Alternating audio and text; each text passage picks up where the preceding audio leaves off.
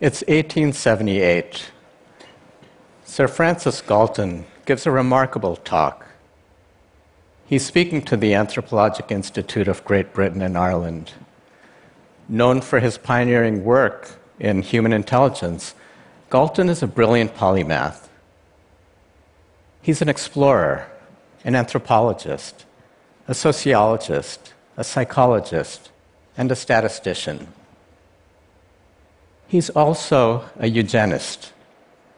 In this talk, he presents a new technique by which he can combine photographs and produce composite portraits. This technique could be used to characterize different types of people. Galton thinks that if he combines photographs of violent criminals, he will discover the face of criminality. But to his surprise, the composite portrait that he produces is beautiful. Galton's surprising finding raises deep questions. What is beauty? Why do certain configurations of line and color and form excite us so? For most of human history, these questions have been approached using logic and speculation.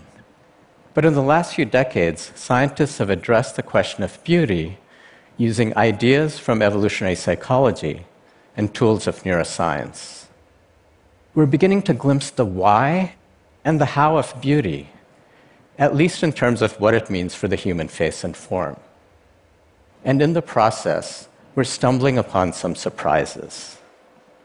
When it comes to seeing beauty in each other, while this decision is certainly subjective for the individual, it's sculpted by factors that contributes to the survival of the group. Many experiments have shown that a few basic parameters contributes to what makes a face attractive.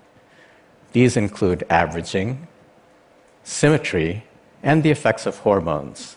And let's take each one of these in turn. Galton's finding that composite or average faces are typically more attractive than each individual face that contributes to the average has been replicated many times. This laboratory finding fits with many people's intuitions.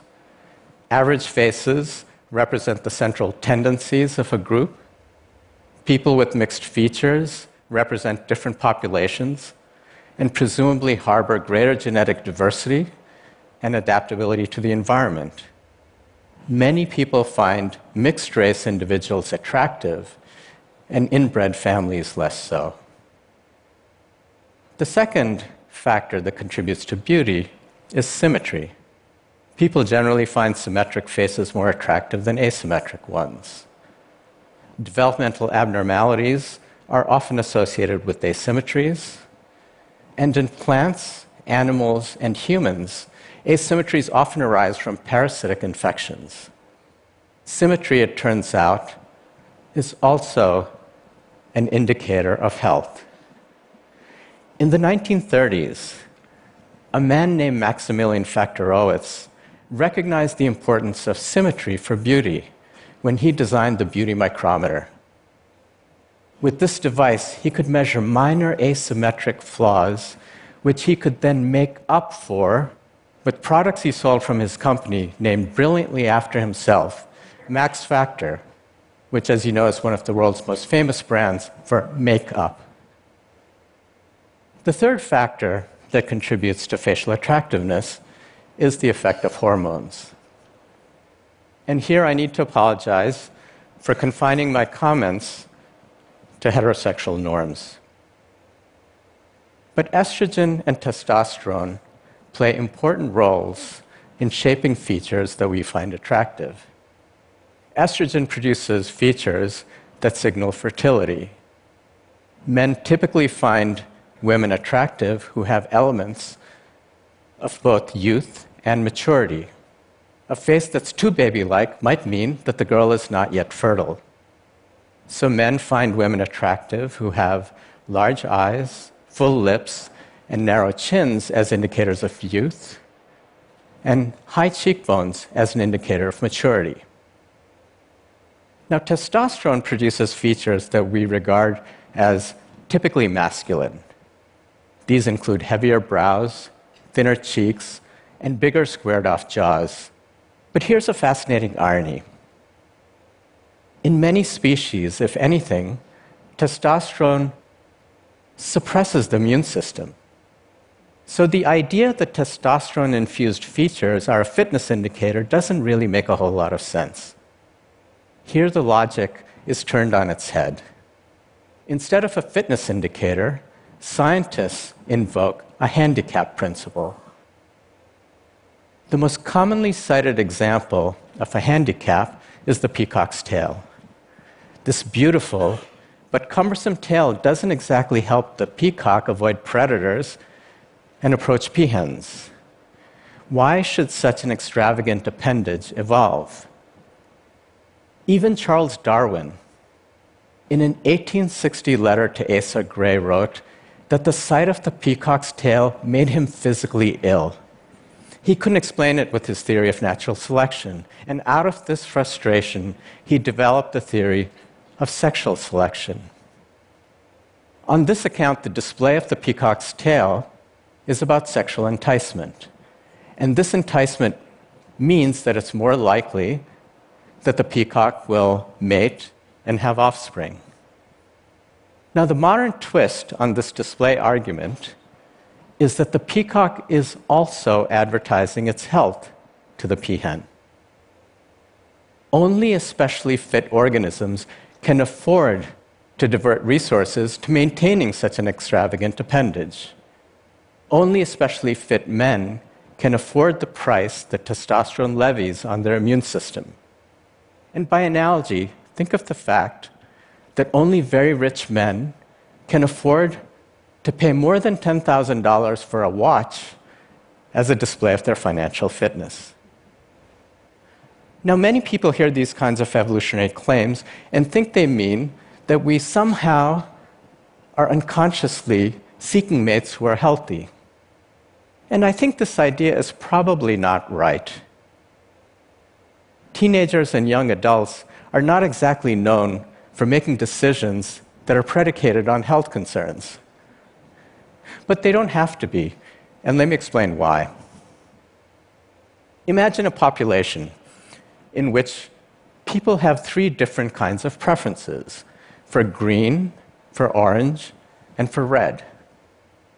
From their point of view, these preferences have nothing to do with health. They just like what they like.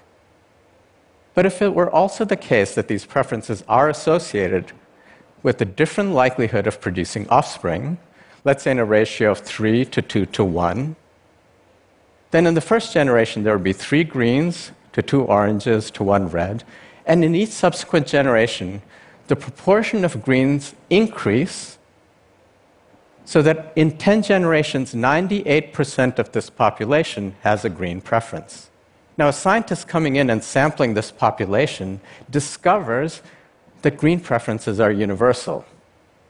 So, the point about this little abstract example is that while preferences for specific physical features can be arbitrary for the individual, if those features are heritable and they are associated with a reproductive advantage, over time they become universal for the group. So, what happens in the brain when we see beautiful people?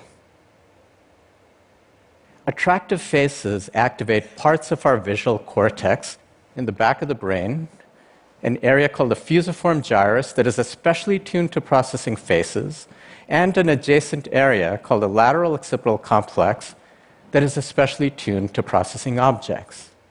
In addition, attractive faces activate parts of our reward and pleasure centers in the front and deep in the brain. And these include areas that have complicated names like the ventral striatum, the orbitofrontal cortex, and the ventromedial prefrontal cortex. So, our visual brain that is tuned to processing faces interacts with our pleasure centers to underpin the experience of beauty. Now, amazingly, While we all engage with beauty, without our knowledge, beauty also engages us.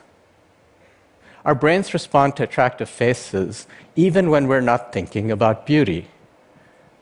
We conducted an experiment in which people saw a series of faces, and in one condition, they had to decide if a pair of faces were the same or a different person. Even in this condition, attractive faces drove neural activity robustly in their visual cortex, despite the fact that they were thinking about a person's identity and not their beauty. Another group similarly found automatic responses to beauty within our pleasure centers. So, taken together, these studies suggest that our brain automatically responds to beauty by linking vision and pleasure. These beauty detectors, it seems, ping every time we see beauty, regardless of whatever else we might be thinking. We also have a beauty is good stereotype embedded in the brain. Within the orbitofrontal cortex, there's overlapping neural activity in response to beauty and to goodness. And this happens even when people aren't explicitly thinking about beauty or goodness. Our brains seem to reflexively associate beauty and good. And this reflexive association may be the biologic trigger for the many social effects of beauty. Attractive people receive all kinds of advantages in life. They're regarded as more intelligent, more trustworthy. They're given higher pay and lesser punishments, even when such judgments are not warranted. These kinds of observations reveal beauty's ugly side. In my lab, we recently found that people with minor facial anomalies and disfigurements are regarded as less good, less kind, less intelligent, less competent, and less hardworking. Unfortunately, we also have a disfigured is bad stereotype. This stereotype is probably exploited and magnified by images in popular media in which facial disfigurement is often used as a shorthand to depict someone of villainous character. We need to understand these kinds of implicit biases if we are to overcome them and aim for a society in which we treat people fairly based on their behavior and not on the happenstance of their looks. Let me leave you with one final thought. Beauty is a work in progress. The so called universal attributes of beauty were selected for during the almost two million years of the Pleistocene. Life was nasty, brutish, and a very long time ago. The selection criteria for reproductive success from that time don't really apply today. For example, death by parasite is not one of the top ways that people die, at least not in the technologically developed world. From antibiotics to surgery, birth control to in vitro fertilization, the filters for reproductive success are being relaxed. And under these relaxed conditions, preference and trait combinations are free to drift and become more variable. Even as we are profoundly affecting our environment, modern medicine and technological innovation is profoundly affecting the very essence of what it means to look beautiful. The universal nature of beauty is changing, even as we're changing the universe. Thank you.